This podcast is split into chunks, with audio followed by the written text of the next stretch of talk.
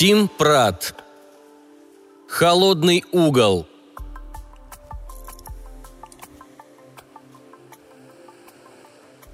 Пять лет назад я покинул дом и с тех пор туда не возвращался. Так почему же я до сих пор считаю его домом? Почти неделю я ехал через всю страну по восточному Ай-40, потом свернул на север на 202-е шоссе и уже где-то через час подъезжал к окраинам родного города под милым названием «Холодный угол». Углы здесь есть только у бесконечных прямоугольных полей табака и сои – а из-за дикой, исчисляемой тройной цифрой жары и влажности в 90%, его вряд ли назовешь холодным, так что понятия не имею, откуда вообще взялось такое название. Местное предание гласит, что это искаженное слово из языка чероки, означающее «плодородная земля», но готов биться об заклад – это просто каролинская фантазия. Я подумал было свернуть на засыпанную гравием обочину и позвонить Дэвиду – Сказать, что нормально доехал, но решил, что ну его нафиг. Выкинув всю мою одежду, самую лучшую кастрюлю и профессиональный набор ножей из окна нашей, ну хорошо, формально его, квартиры в Окленде, он этим как бы дал понять «Не звони мне, я тебе сам позвоню». Вот за эту склонность к театральности я его и любил, при условии, что он тренировался не на мне. Дэвид был мой первый настоящий бойфренд после кулинарной школы, и мне хватило глупости думать, что это навсегда – Хватило глупости надеяться протянуть больше пары лет, не послав все к чертовой матери. Чем больше я подъезжал к холодному углу, тем меньше мне туда хотелось. Я даже решил, что не поеду прямиком в большой дом, некогда принадлежавший бабушке с дедушкой, а теперь старшему брату Джимми с женой и кучей моих племянников и племянниц, которых я уже много лет не видел. Интересно, если бы я первым делом поехал туда, сыграл положенную мне роль младшего братца, сунул ноги в старые тапки и послушно проглотил порцию насмешек и сочувствия по поводу позора по телевизору. И такой бодяги на несколько дней, а потом сбежал бы обратно в Калифорнию. Сумел бы я после этого по-настоящему вернуться домой? Я обычно говорю, что единственное, почему я скучаю из домашнего, это еда, и это чистая правда – я въехал в город примерно в обеденное время и подумал, что, пожалуй, смогу выдержать Джимми, Ма, Па и нескончаемую жару, если сначала малость перекушу. После целой недели плавающего в масле фастфуда и мокрой пиццы, какие подают в мотелях, я жаждал чего-то настоящего. Разборчивость, профессиональная деформация поваров, ничего не попишешь. А маячившее в недалеком будущем барбекю в стиле Восточной Каролины виделось отсюда вратами в рай – на западном берегу такого просто нет. Бывают места, где обещают барбекю совсем как в Каролине, но это просто фантазии на тему «соевый батончик, когда ты просил шоколадку». В одной только Северной Каролине есть две отдельные разновидности барбекю. Впрочем, обе они начинаются с медленного запекания свиньи в яме, набитой тлеющей пекановой щепой. После этого вы делаете либо единственное настоящее барбекю с соевым соусом из уксуса с красным перцем, его любят в восточной части Северной Каролины, либо совершенно еретическое лексингтонское барбекю, встречающееся в западной половине штата, с жуткой склизкой подливой на помидорной основе.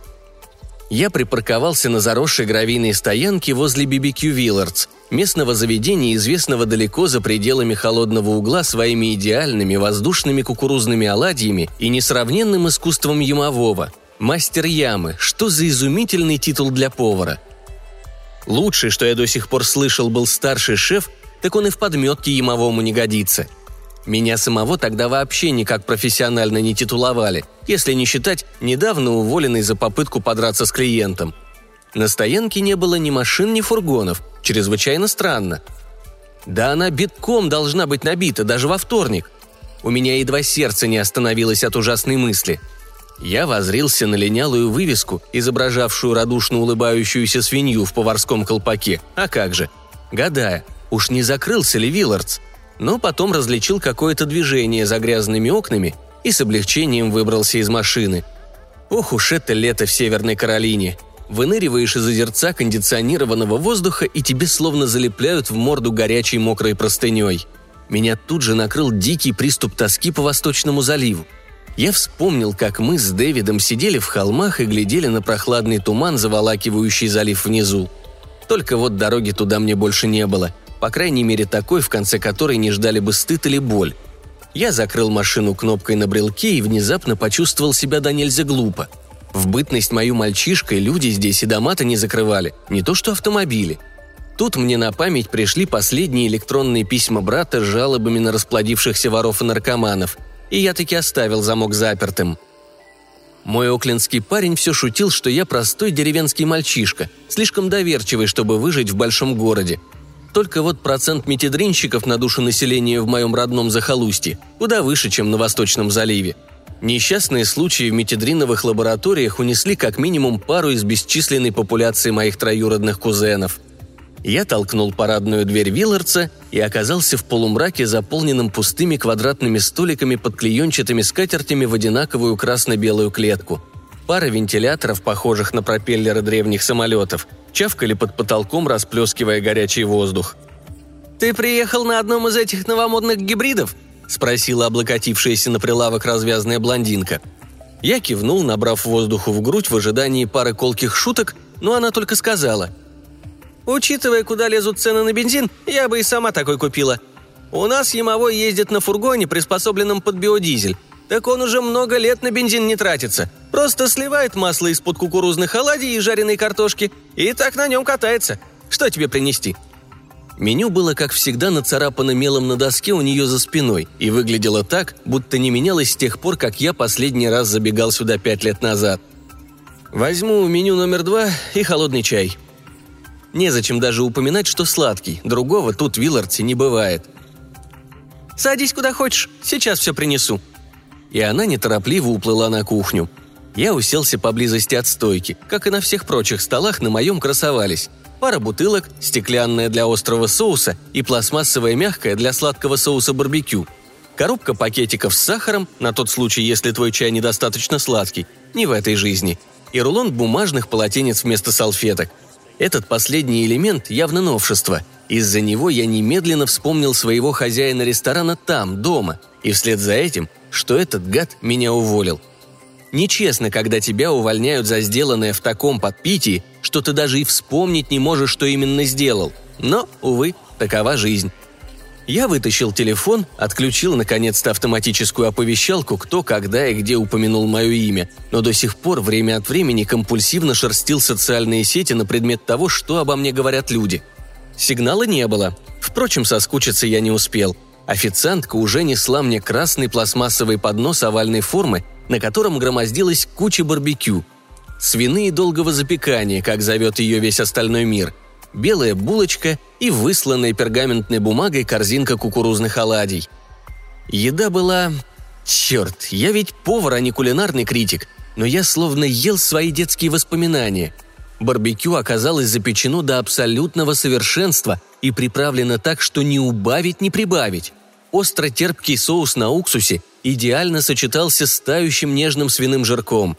Оладьи – еще один кусок рая. Продолговатые ломти кукурузного теста, зажаренные в масле, слегка хрустящие снаружи, сладкие и воздушные внутри. В чае оказалось достаточно сахару, чтобы срочно бежать записываться к дантисту на чистку. Но даже он, чай не дантист, был на вкус как дом родной. Я ел целеустремленно, не отвлекаясь ни на что – Потом откинулся на спинку стула и тихо про себя рыгнул. Официантка сощурилась на меня от кассы. «Ты мне кажешься ужасно знакомым», — сказала она. «Ты всегда носил светлые волосы?» «Ох, нет, не всегда. Но если знакомым, то это, видимо... Короче, меня недавно показывали по телевизору. Кулинарное реалити-шоу прямо в печь. Моя мимолетная слава не внушила ей особого почтения. Она нахмурилась, и я передвинул планку ее предполагаемого возраста от отметки 30 с чем-то к 40 с чем-то. «Пришлось отключить кабельное некоторое время назад», — объяснила она. «Никогда эту передачу не видела. И как, ты выиграл?» Я покачал головой. Пришел четвертым. Сыпался прямиком перед финалом. Этот выпуск как раз на той неделе показывали. Я надеялся, это не прозвучало слишком уж трагически. Финалистов было трое. Даже те, кто не выиграл, получили какие-то приятные бонусы. Деньги, похвальные грамоты, приглашения на будущие показательные выступления участников шоу – это были действительно хорошие повара, а с одним мы даже дружили. Ну, как дружили? Примерно как в летнем лагере. Жили в одном доме в Нью-Йорке и с тех пор, как разъехались, ни разу на связь не выходили. Но не думаю, чтобы кто-то реально готовил лучше, чем я. Я лидировал в гонке и знал это – Я выигрывал предварительные туры один за другим, а потом одна единственная рыбья кость в тарелке у феерически зловредного приглашенного судьи сняла меня с дистанции. «Погано», – прокомментировала она. «Хотя четвертое место – это тоже хорошо. Я вот четвертых мест никогда не занимала. Может, я тебя в журнале видела или еще где? Хотя, черт меня побери. Да ну его!» Мне вот всегда было интересно, эти телешоу, они настоящие или все сплошь подстроено, как у рестлеров?» Я замялся, не зная, как ответить, хотя мне уже тысячу раз задавали подобные вопросы. Соревнования настоящие, конкурсы и претенденты тоже, хотя они вырезают много скучного, чтобы темп был быстрее и передача казалась увлекательнее. Но то, что люди говорят на экране, по большей части подсказано, а иногда и прямо прописано в сценарии. И я снова задумался, как сказать то, что имею в виду. Я на экране – это не настоящий я. Не такой уж я нахал, во-первых. А во-вторых, они специально выпятили то, что я с юга. Держу пари. Каждое мое «ну, вы...» они вставляли в монтаж уж раз пять точно. Продюсеры делают из тебя персонажа. А на самом деле вышло так, что эта причудливая ложь телевизионного мира пустила все вверх тормашками в моей собственной, настоящей жизни – потому что заставила сомневаться в само собой разумеющихся вещах. Тот ли я, за кого друзья меня принимают? Блестящий повар-карьерист и шут-балагур? Или я снова играю кого-то другого, возможно, даже кого, кем они хотят меня видеть? Кто был настоящий, настоящий я? Отсутствие внятного ответа на этот вопрос заставило меня принять слишком много дурацких решений и сжечь слишком много мостов – Вся эта затея с путешествием в такую даль на машине должна была помочь разобраться в том, кто я такой и чего хочу. Но пока что откровения ко мне в очередь не выстраивались. Я думал, что официантка давно перестала меня слушать, когда она вдруг сказала. «Думаю, мы все играем разные роли для разных людей. Иногда мне кажется, что собой можно гарантированно побыть, только когда ты совсем один и некого разочаровывать. Мне осталось только расхохотаться и сказать, что вот уж правда так правда. Я оставил на столике щедрые чаевые, потом пошел расплачиваться к кассе. Я был полон под завязку, при том, что весь обед обошелся дешевле одного коктейля в час скидок в приличном оклендском ресторане. «А Джуниор на заднем дворе?» – спросил я, привалившись к стойке напротив официантки. «Ты знаешь Джуниора?»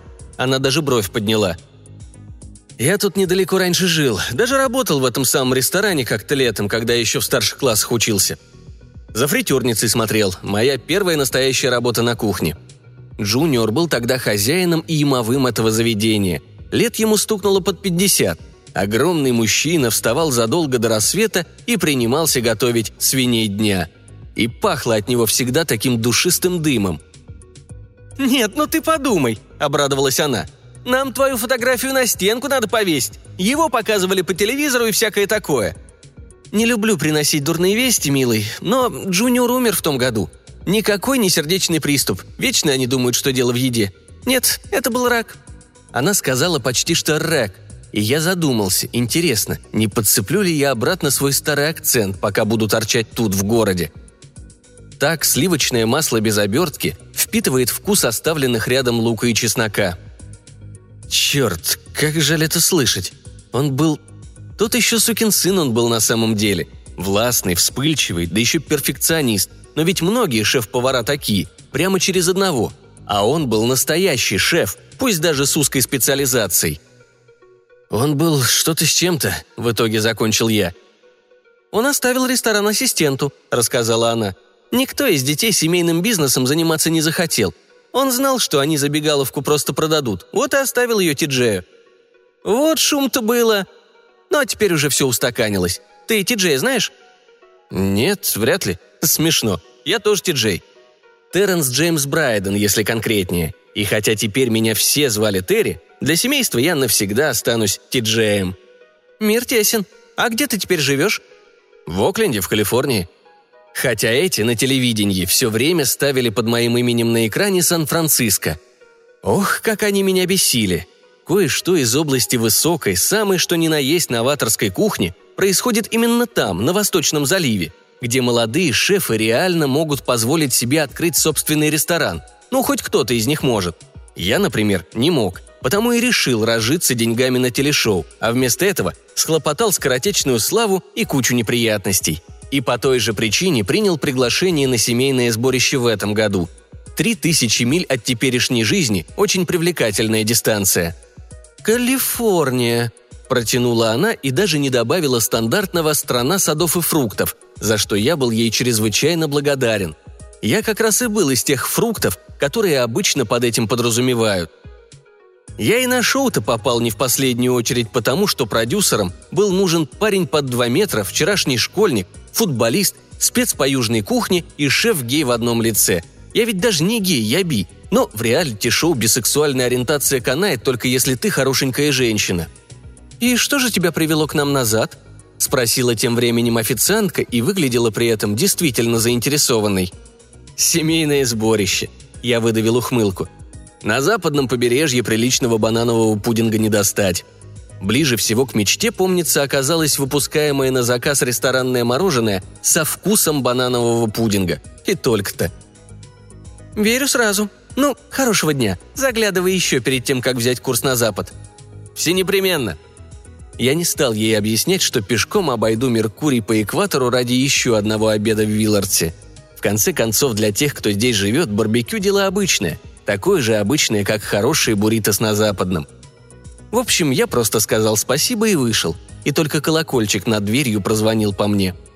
На дворе жара снова облапила меня точно какое-нибудь любвеобильное чудище. Воздух шел волнами, искажая пейзаж, как плохое стекло. Так зной танцует над летним асфальтом. Вытерев пот, чтобы он не лился в глаза, я решил сходить за угол посмотреть на яму – Сколь бы соблазнительной ни казалась сейчас машина с кондиционером. Барбекю в открытой яме занесено в Красную книгу как исчезающий вид даже здесь, в Северной Каролине. Старые ресторанчики закрываются, новых мало, и несмотря на уверенность, что со времен моего краткого ангажемента в роли мастера-фритюрницы там ровным счетом ничего не изменилось, я все равно хотел поглядеть на эту достопримечательность, пока вообще еще можно. Но не успел я завернуть за угол, как встал на месте будто вкопанный – Мужчина в измазанном сажей комбинезоне шел мне навстречу из-за ресторана, промокая лоб и шею грязной белой тряпкой. Я глядел на него не отрываясь, потому что это был я. Родинка прямо под правым глазом.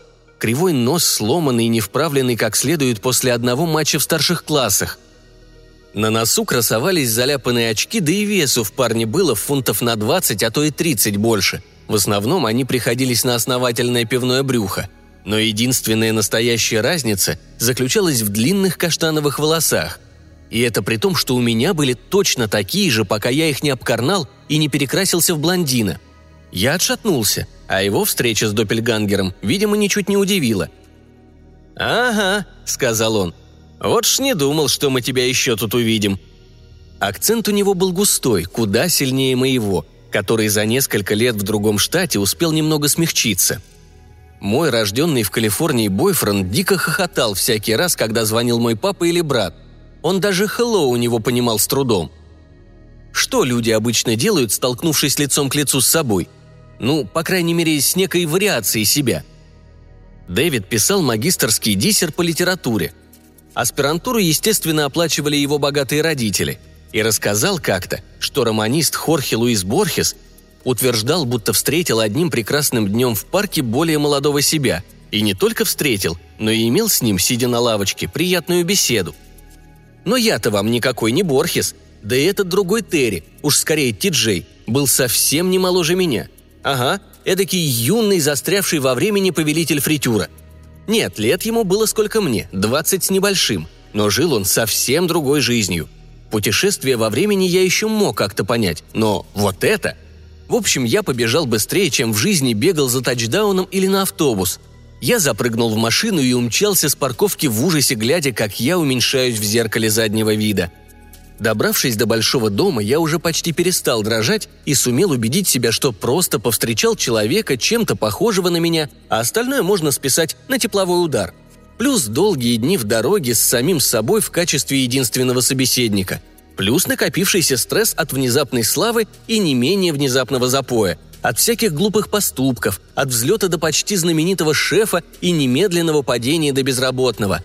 От выбросившего меня сразу вон из сердца и из дома друга, не говоря уже о когнитивном диссонансе из-за того, что я возвращался домой в первый раз после бегства оттуда 18. Я встал прямо перед большим домом между грязнющим универсалом, ее, и первозданно сверкающим черным полутонным пикапом, его. Не успел я вылезти из машины, как сетчатая дверь на главном крыльце с грохотом распахнулась, и оттуда хлынул потоп племянников и племянниц. Я совершенно ужасный дядя. Я смогу, скорее всего, назвать по памяти все их имена, но только никому из них какое принадлежит. Однако ставить на мне крест рановато. У меня был для них мешок подарков. Стеклянный шар с моделькой моста Золотых Врат, миниатюрный складной телескоп, маленький пазл, имевший какое-то отношение к небесному магнетизму, и всякая прочая ерунда, которая под натиском детского внимания долго не протянет, но в процессе эксплуатации немного развлечет. Заняв буйную стаю подарками, я поднялся на крыльцо и угодил в объятия старшего брата, Джимми, обладателя фермерского загара. Он работал подрядчиком. От логова пивного живота, редеющей шевелюры и улыбки шириной в целый мир. Он был на дюжину лет старше меня – все потому, что я бонус-бэйби, случайный сюрприз, которого родители даже не задумывали, хотя и сделали потом все возможное, чтобы я об этом даже не заподозрил. Джимми крепко стиснул меня, но не настолько крепко, чтобы раздавить неизбежную пачку сигарет у себя в кармане рубашки. Его жена Эмили, светловолосая и бесплотная, трепыхалась на заднем плане, издавая приветственное курлыканье – Выглядела она точно так же, как у них на свадьбе, куда меня позвали шафером и где я потел, как может потеть только двадцатилетний мальчишка во взятом на прокат костюме. Редкостной хрупкой птицей. На самом деле она гораздо прочнее, чем кажется. Не успел я и глазом моргнуть, как уже сидел на веранде в кресле качалки рядом с братом. У каждого в руке было по пиву, каждый устремлял взгляд вдаль через бесконечные поля. Жена с детьми образу не мешали – Казалось, я уехал только вчера.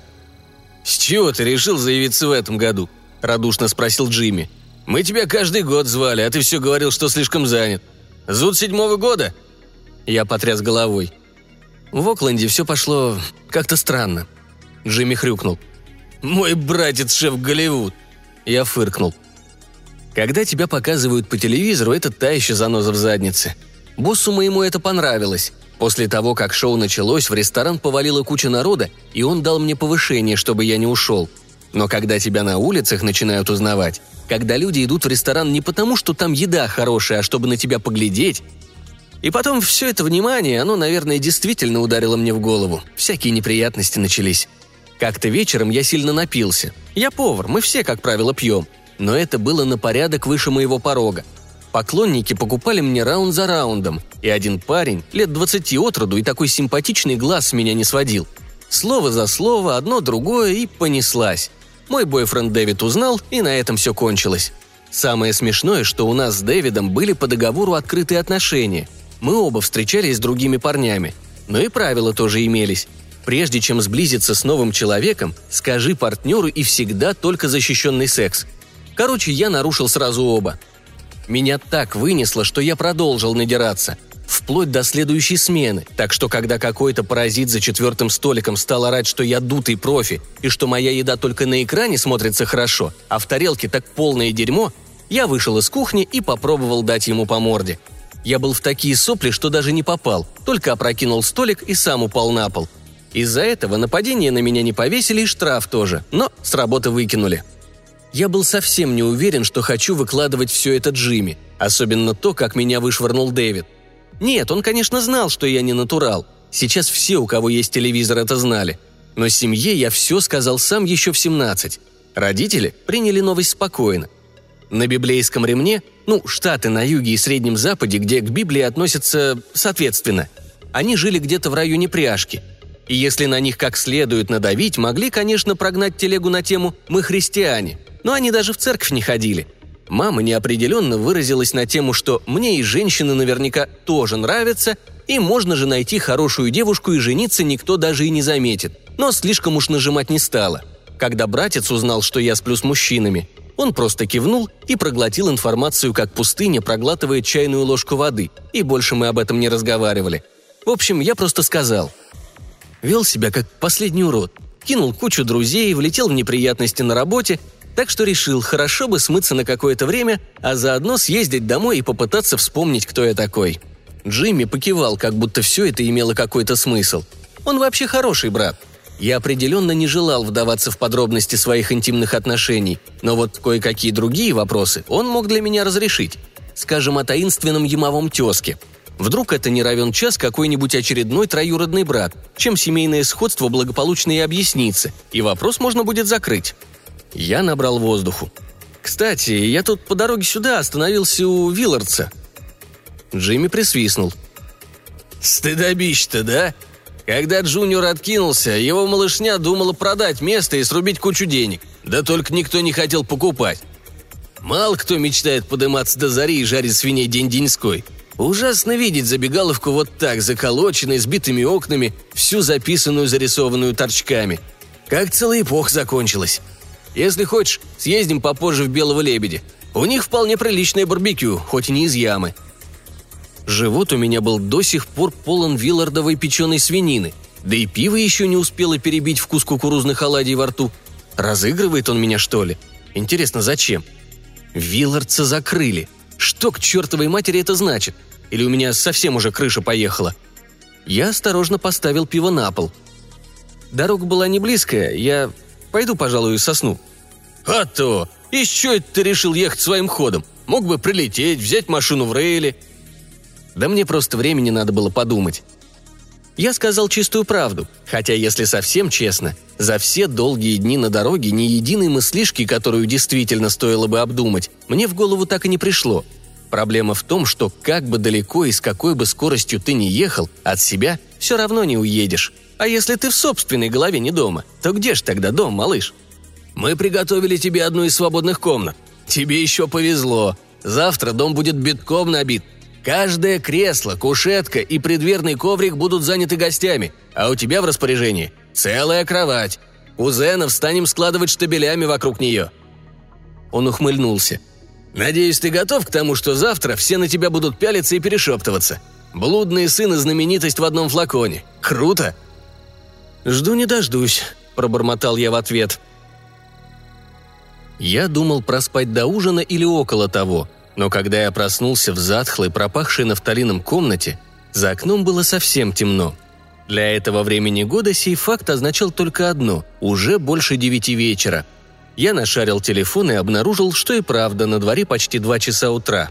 Трагически застонав, я выкатился из кровати и включил стоявшую рядом лампу – в животе неприятно заурчало. Я выскользнул за дверь и в носках прокрался через коридор мимо семейных фото, висевших на стенах еще со времен дедушки с бабушкой. Джимми с женой не особенно стремились обновлять интерьер, так что он до сих пор был решен в стиле кантри-бардак. Древние инстинкты провели меня мимо скрипящей ступеньки вниз по лестнице и в кухню, где, как всегда, горела единственная лампочка над плитой – я сунул нос в холодильник, сверху донизу набитый едой на завтра, готовые либо уже прямо в рот, либо пока только в печку, согласно поистине византийскому расписанию, на страже которого бдительно стояли все женщины семейства. Большую часть знаний о динамике приготовления еды я почерпнул, путаясь под ногами на южных кухнях по праздникам, когда орды женщин выполняют строго определенные функции с точностью часового механизма и в итоге безупречная еда выбрасывается на стол все одновременно. И куриные пироги, и запеченные макароны с сыром, и засахаренный ямс, и капуста, и тушеная зеленая фасоль, и бобы, и банановый пудинг, и пара дюжин разных видов выпечки. Я не решился осквернить это святилище южной кулинарии, и, усевшись за стол, Просто умял миску детских хлопьев для завтрака, завершив трапезу яблоком, таким неприлично огромным и красным, что прилагательное «органический» рядом с ним выглядело богохульством. Потом я подумал минутку, оставил на столе быстро нацарапанную записку «Не спится, уехал прокатиться, буду к утру» и вышел вон. Виллард стоял заколоченный и весь изрисованный граффити. Я заглянул сквозь разбитое окно. Внутри не было никаких столов со стульями, только куча невнятного мусора да пустые пивные банки. Я обошел его кругом, поглядеть на коптильную яму, и нашел только грязную дыру в земле рядом с хибаркой, крытой листами жести. В лунном свете все это выглядело крайне непривлекательно. Ну хорошо, я схожу с ума. Отлично, спасибо, что предупредили. Я ехал по старым знакомым дорогам, мимо школы, где наслаждался славой местного футбольного бога, через полупустые останки главной улицы, вокруг кладбища, чье подземное население далеко превысило число всех живущих обитателей холодного угла. В конце концов, я переехал реку по длинному мосту, и воздух на мгновение затуманился, или, что более вероятно, мои усталые глаза ненадолго заволокло слезами. Притормозив, я увидел на том берегу первые проблески жизни и света в этом полуночном мире. Длинное низкое деревянное строение почти у самой воды – с грязной парковкой, несмотря на поздний час, забитой под завязку. Пикапы, мотоциклы, фургоны, седаны, внедорожники – все что угодно, кроме гибридов вроде моего. Не иначе какой-то захудалый местный бар, типа тех, куда я пробирался еще подростком, вооружившись фальшивыми правами и уверенностью в том, что для своего возраста я и правда довольно крупный. Я решил, что по старой памяти можно и выпить, и завернул на стоянку – я стоял на холостом ходу и таращился на вывеску над дверью, хорошо освещенную теперь моими же фарами. «Дом Тиджея» было написано на ней. Дверь распахнулась, и наружу на нетвердых ногах вывалился какой-то парень. Встал и заслонился рукой от слепящего света. Руку он поднял недостаточно быстро, так что узнать его я успел. На нем была клетчатая фланелевая рубашка с оторванными рукавами, заляпанные джинсы и грязная бейсболка. Никогда ничего из этого не ношу – Зато лицо оказалось совершенно знакомым. Я его каждый день в зеркале вижу. Он опустил руку, сощурился и, подумав, чуть-чуть помахал. Я вывернул со стоянки так, что у малютки гибрида тормоза завизжали, и с ревом понесся домой. Перелетев через мост, я все же замедлился, потому что местных копов хлебом не кормит, дай прищучить гонщика с номерами другого штата – ну и если честно, я боялся, что если меня таки остановят, на ухмыляющемся копе тоже будет надето мое лицо. Я все-таки успел немножко поспать уже перед самой зарей. Через пару беспокойных часов меня поднял запах жарящегося бекона. Я прошлепал вниз, где уже ждал завтрак поистине эпических масштабов.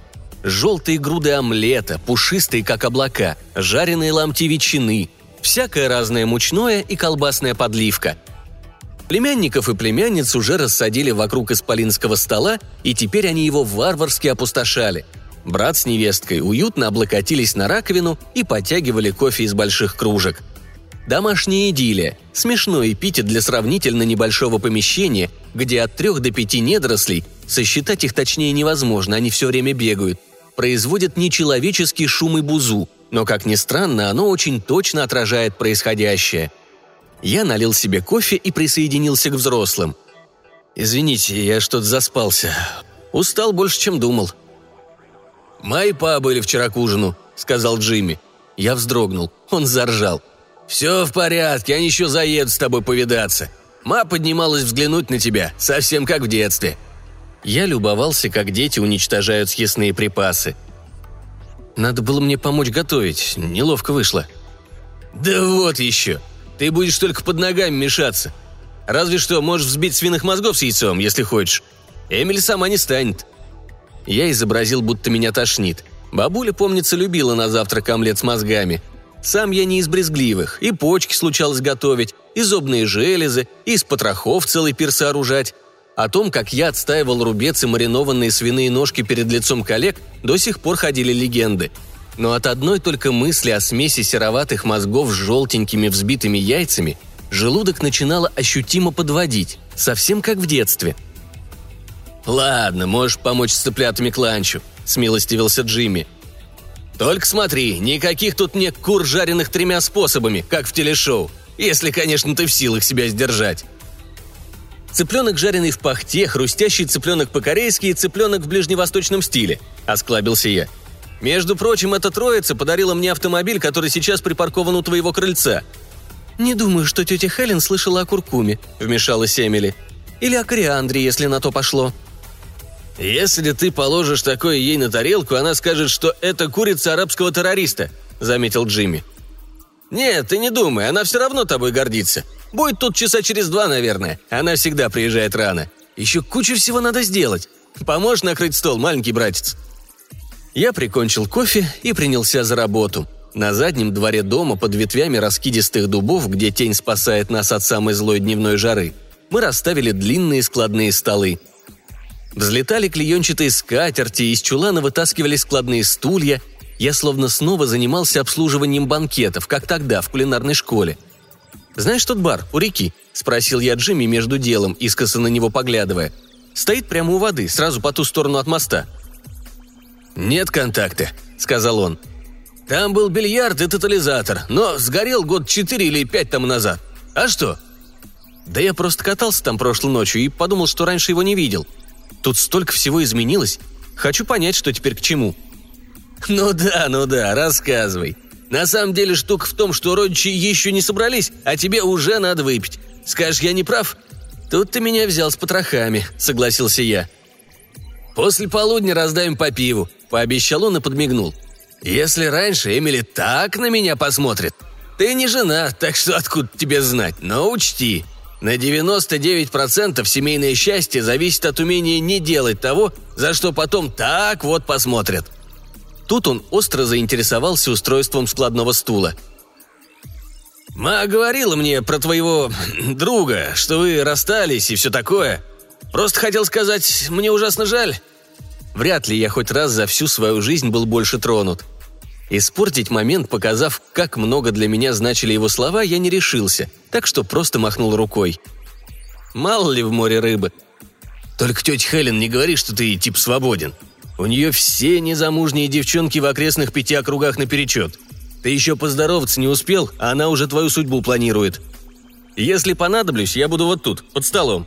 Только никому не говори», – засмеялся в ответ я. Под стол я, правда, не полез. Родители подкатили около полудня, и мы с мамой исполнили большие обнимашки в духе «Сколько лет, сколько зим». Папа торжественно потряс мне руку – он всегда был склонен к формализму, но уже после пары минут официальной беседы мы дружно съехали на привычные и более непринужденные рельсы. Почти сразу зажурчал ручеек гостей, где-то к трем превратившийся в в потоп. К четырем не менее сотни представителей семейного древа Брайденов и привитых ветвей клубилось внутри и снаружи большого дома. Несколько в раз одичавших стай молодняка с нездешней силой носилось по полям – Бесконечные полузнакомые физиономии тепло улыбались мне, а на щеках уже горело куда больше поцелуев, чем пристало мужчине в 23 года. Ах да, несколько дальних родственников демонстративно со мной не разговаривали, не смогли переварить открытого гея и калифорнийца. Но большинство охотно наплевало на мое моральное падение, а некоторые даже устроили шоу «Свобода мысли» и принялись расспрашивать меня про бойфренда. Спасибо, провернули нож в ране – я понимаю, они хотели как лучше, но уж без этого-то я вполне мог обойтись. Среди этих последних, к величайшему моему удивлению, оказалась и пресловутая тетя Хелен. Формально она мне не тетя, на самом деле что-то вроде троюродной сестры моей бабушки, но в наших местах всех родственниц старше определенного возраста зовут тетями. И да, имя им – Муравейник. Когда экскурсов в прошлое и неизбежных выражений сочувствия по поводу провалов прямо в печь стало многовато – я ретировался на кухню и стал помогать Эмили и постоянно обновляющемуся личному составу брайденских женщин с готовкой. Они охотно терпели мое присутствие и даже давали кое-какие простые поручения. Хотя обычно в семейные святые дни мужчинам запрещено переступать порог этой части дома. Я смог, как всегда, раствориться в ритме кухни – Однако, в конце концов, пироги с начинкой унесли на стол, а за ними и пудинги, и пирожные, и лимонные печенье, и достойную богов помадку, и прятаться больше повода не осталось. Я вышел наружу с банкой пива, слушая гомон сотни разных одновременных бесед, лязганье подков о стойку коновязи, ругань каких-то наших подростков, затеявших играть в баскетбол у амбара, в котором уже целое поколение не держали припасов, зато железного лома было по самую крышу – я вынырнул из-под сени высоких деревьев, пребывая почти что в мире с собой и миром. Я был среди своих. Они ели то, что я люблю, они уважали школьный баскетбол, они говорили с акцентом, который я слышал во сне и с которым после пары бокалов говорил сам. Да, я на самом деле больше к ним не принадлежал, но они до сих пор были частью меня, и, возможно, больше, чем я соглашался признать. В общем, я решил, что видеть доппельгангеров, другие версии меня любимого, это к личному кризису – поиски себя и все такое прочее. В последнее время мне достаточно выпало и потрясений, и перемен, а я так пока и не понял, к чему все это ведет. Мой бедный мозг пытался как-то разложить происходящее по полочкам. Вот и все. Приехать домой, вспомнить, кем я был, На этом он и запалился. Слишком много разных тиджеев столкнулись на перекрестке, плюс серьезный недосып. Вот воображение и пустилось во все тяжкие. А может быть, меня достала Калифорния? Я не то чтобы так уж был готов вернуться сюда. Ага, отремонтировать Виллардс стать новым Ямовым, чем бы там ни занималась эта версия меня. Но мысль о том, что я пять лет кряду пытался сбежать от того, с чем родился, крутилась у меня в голове с пугающей настойчивостью – и я совсем не хотел себе жизни, в которую по уши ухнули многие мои старые друзья. Отхватить 17-летнюю подружку, не доучиться в старших классах, рано жениться, пойти работать на индюшачью ферму. Я как раз проходил под пекановым деревом, и воздух, как водится, мерцал от зноя. Там-то я и сидел, на складном стуле рядом с женщиной с волосами цвета свежесжатой соломы. Оба ворковали над лежащим на его, на моих, коленях младенцем. Женщину я тоже знал – Келли Уайт. Мы вместе пошли на выпускной бал. Все еще достаточно хорошенькая, чтобы составить отличную пару звезде футбола. Мы тогда целовались, и не только, на заднем сиденье машины, которую я одолжил у Джимми после танцев. И все следующее лето то встречались, то расходились, а потом я уехал в спортивный колледж на семестр. А еще потом бросил его ради кулинарной школы. Так что мы с тех пор ни разу не разговаривали – Другой я, я отец и муж, в рубашке пола и очках в металлической оправе, у меня контактные линзы, поднял взгляд и нахмурился. «Так ты здесь», — сказал он, отдавая ребенка жене. Она моего появления не заметила. «Вот ж не думали, что снова тебя здесь увидим». Я закрыл глаза, потом, не открывая их, произнес. «Чего-то я не понимаю, что тут происходит?» «Ха!» Его голос прозвучал ближе. Наверное, он встал и подошел ко мне. Глаз я решил не открывать. «Прошло уже... сколько? Больше десяти лет с тех пор, как ты последний раз нас встречал». У меня промелькнуло воспоминание.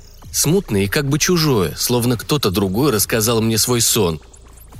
Я иду в поле, воздух дрожит и переливается. Другие дети, мальчишки, в семь лет по десять, стоят группками и болтают – и помимо разных стрижек и одежек все выглядят на одно лицо. На мое. «Езжай-ка ты в бар», – добродушно сказал другой я. «В какой бар?» – прошептал я, более привычный. «Вот только этого не надо. Ты вчера сам зарулил на стоянку. Мы все тебя видели. Просто бери и поезжай». Я повернулся, все так же зажмурившись. Прошел шагов 10-15, открыл глаза, посмотрел назад. Ни меня, ни Келли, ни младенца. Ничего никому не сказав, я сел в машину, просочился мимо десятков других драндулетов, стоявших на каждом свободном клочке земли, и помчался к реке. Над мостом воздух шел волнами, и на том берегу, конечно, обнаружился дом Тиджея. Стоянка была посвободнее, чем ночью. Так, несколько машин. Я встал на гравии подальше от входа и двинулся к крыльцу, медленно, будто выслеживая робкую дичь. Или это меня тут выслеживали? Внутри все выглядело очень дешево. Дощатый пол, эмблемы разных марок пива на стенах, пыль по углам, пара бильярдных столов, стайка разномастных стульев и вся как ногами битая стойка на фоне черной стены. «А еще, говорят, мол, в одну реку дважды не войдешь», – проворчал голос справа. «Ну вот он ты, как пить дать». Дежурная версия меня, только фунтов на 30 легче. Тощая, как скелет, глазела в кружку с пивом возле нетронутой корзинки луковых колечек в кляре, сверкавших от жира – еще два Терри резались в бильярд. Один из них, обладатель поистине выдающихся усов, притронулся пальцем к козырьку бейсболки в знак приветствия. Другой, потоньший в майке алкоголички, как раз высчитывал угол и никакого внимания на меня не обратил. Я двинулся прямиком к бару и вскарабкался на табуретку. Я за стойкой носил тесную черную футболку и щеголял бицепсами. А он ничего, Пронеслась у меня шальная и ужасная мысль, которую я постарался побыстрее засунуть куда подальше. Надеюсь, до такой степени самовлюбленности я еще не дошел. «Вы мне просто скажите», – безнадежно вопросил я, когда он неторопливым шагом поравнялся со мной. «Это ад? Или чистилище? Или еще что?» «Это было бы слишком просто, не находишь?» Он покачал головой. «Далековато ты уехал, смылся аж в Калифорнию. Еще пара на сот было в Австралию и в Новую Зеландию. Один в Японию преподавать английский как второй язык, да так там и остался. Но ты единственный, кто уехал так далеко и вернулся». Он вытащил бутылку пива и запустил ее по прилавку в мою сторону. «Единственный», – машинально повторил я. «Вот-вот». Ты что, не помнишь? Большое сборище, когда нам стукнуло по 10 лет. Ты там точно был? То, что в 15 ты пропустил. И не ты один. Тогда назначили выездной матч. Многие из нас играли. Ну а к 18 ты как раз уже уехал». «Я помню, в детстве я притворялся», — медленно сказал я, «будто у меня есть брат, совсем одинаковый близнец, только вот... Погоди, все это как-то неправильно». Бармен и себе открыл пиво и сделал глоток. Тетя Хелен говорила, я единственный на свете мальчишка, у которого в воображаемых друзьях он сам.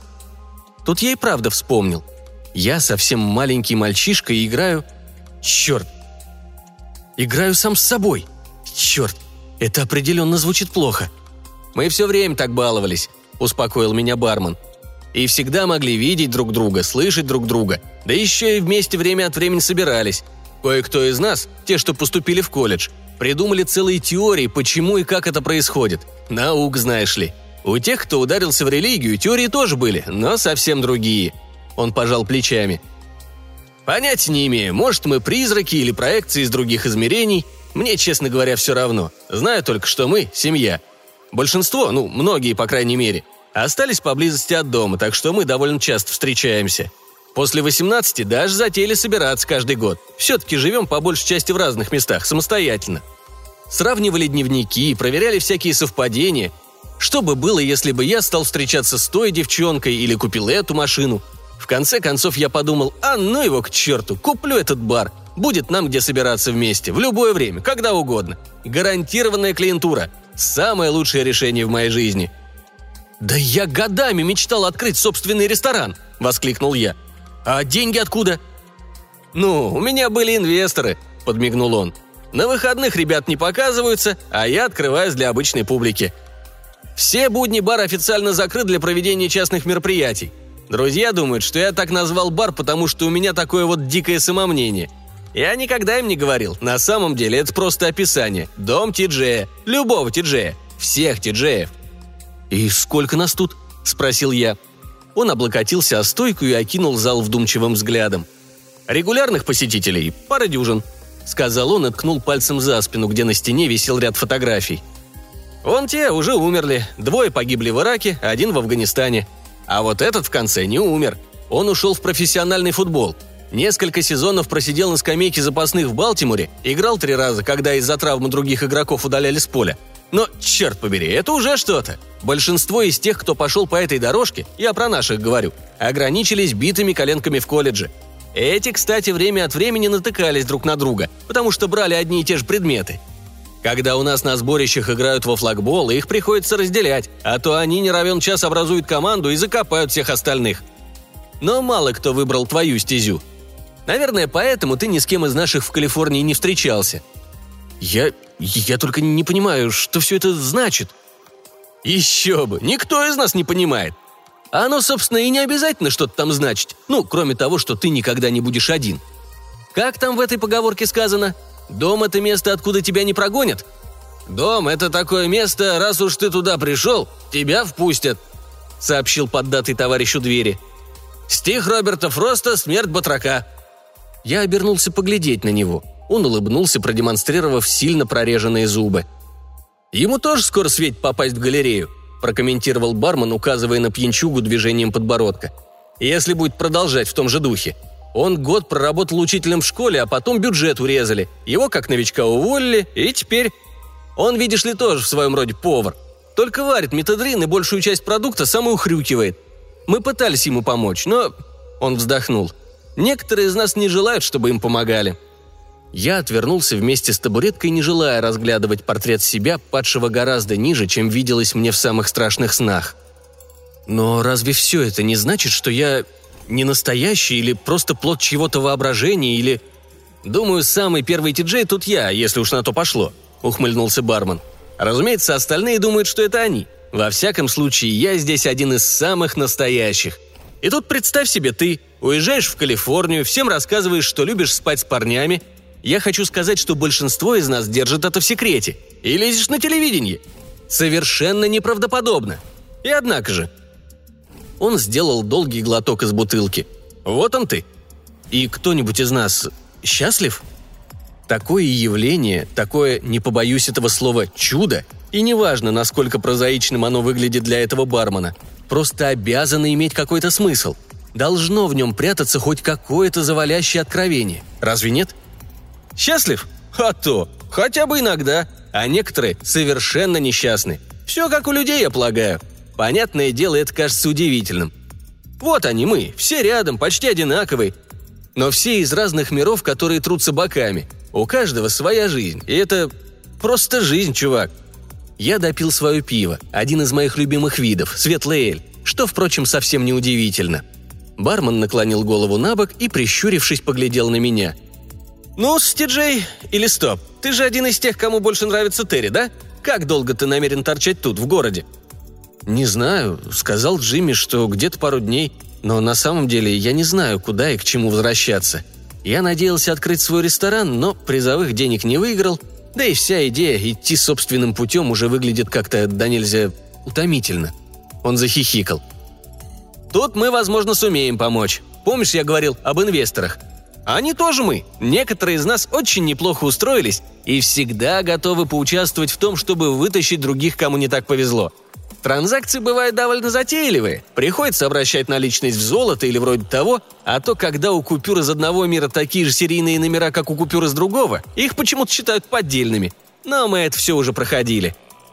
Я открыл рот, потом снова закрыл. Теневые вкладчики? И это происходит со мной? Это ужасно щедро, но я даже не уверен, что действительно хочу открывать ресторан. Мне этого полагается хотеть. Я затряс головой. В глазах, к моему собственному удивлению, поднимались слезы. Я впился взглядом в исцарапанное дерево стойки. Я даже больше не понимаю, кто я вообще к черту такой, представляешь? О да, еще как представляю. Но затем мы и здесь, братец, для тебя. Мы скучали по тебе и готовы помочь, чем только сможем. Я не знаю, что вы можете сделать. Если я сам не могу с собой справиться, не уверен, что еще больше меня как-то поможет. Вот если бы мне немножко времени, собраться с мыслями, понять, что я хочу делать, кем я хочу быть. Бармен широко улыбнулся. Вот что я тебе скажу. Иногда, в совершенно особых случаях, сам понимаешь, мы меняемся местами. На строго временной основе, если только все не согласятся, что хотят поменяться навсегда. Ты можешь сойти со своей дорожки и немного погулять по чужой, попробовать на вкус жизнь другого тиджея, или вообще взять отпуск, Скажем, кому-то из нас нужны каникулы, а кому-то перемены. Ну, мы и помогаем друг другу. Я уже говорил, ты у нас отщепенец, у тебя необычная, редкая дорога. Уверен, мы найдем Тиджея, который не прочь ступить на нее, на какое-то время. А ты тем временем подышишь воздухом, расправишь плечи и все такое. И, кстати, многие из нас отлично готовят. Правда? А мне тогда нужно будет, ну, занять чье-то чужое место – Совсем не обязательно, только если захочешь. Кто-нибудь из нас сообщит своим, что отправляется в поход или на пешую прогулку по Апалачской тропе или на рыбалку, а сам улизнет на пару недель в твою жизнь. Даже если твои друзья решат, что он как-то забавно себя ведет, ну так ты и живешь в довольно забавном месте, верно? Я нахмурился, созерцая бодро проносящиеся передо мной картинки из фильмов ужасов. Двойники, обмен телами, на лице, видимо, тоже что-то отразилось, потому что бармен презрительно фыркнул. «Думаешь, кому-нибудь придет в голову украсть твою жизнь? В ней все и в самом деле так неимоверно круто». «Нет», — честно признал я. «Мне удалось довольно много профукать». «Вот в том-то и дело. Мы бы не стали мириться с подобного рода дерьмом, уверяю тебя. Нам уже случалось разбираться со своими за преступления против собственной личности, хотя приятного в этом мало. Но такой абсурд у нас не проходит. То есть один из вас, один из меня, готов пойти на это просто по доброте душевной?» Он кивнул. «Мы семья. А зачем еще нужны семьи? Любой из нас может принять неверное решение. Черт побери, да это вообще с кем угодно может случиться. Мы все это знаем. И только по чистой удаче не случается. Короче, если решишь сойти со своего пути и спрятаться, можешь на какое-то время зависнуть здесь. Сзади есть комната с раскладушкой. Можешь пользоваться кухней, я даже душ устроил. Те из наших, что пошли в строительство, провели воду». Я кинул взглядом столы и стулья, музыкальный автомат в углу, старые жестяные эмблемы пивных марок по стенам. Заводить собственный ресторан как-то страшно. Но поработать-то в нем никто не мешает. Опыта у меня маловато, но с кухней я управлюсь. Пока единственной моей заботой будет то, что лежит прямо под носом на гриле или разделочной доске, все остальное в голове разрулится как-нибудь само собой. А если застряну, кругом полно народа всегда готового помочь советом. И знающего меня, по крайней мере, не хуже, чем я сам себя знаю. Я глотнул еще пиво. «А ты никогда не думал подавать тут еду?» «Ну, то есть что-нибудь поинтереснее луковых колечек и жирбургеров?» «Потому что вдруг, скажем, Бармен снова расхохотался. «Ого! Ну, думаю, ты хорошо себе представляешь, какую еду любят мои посетители». Он протянул мне руку. Кажется, я наконец-то был дома.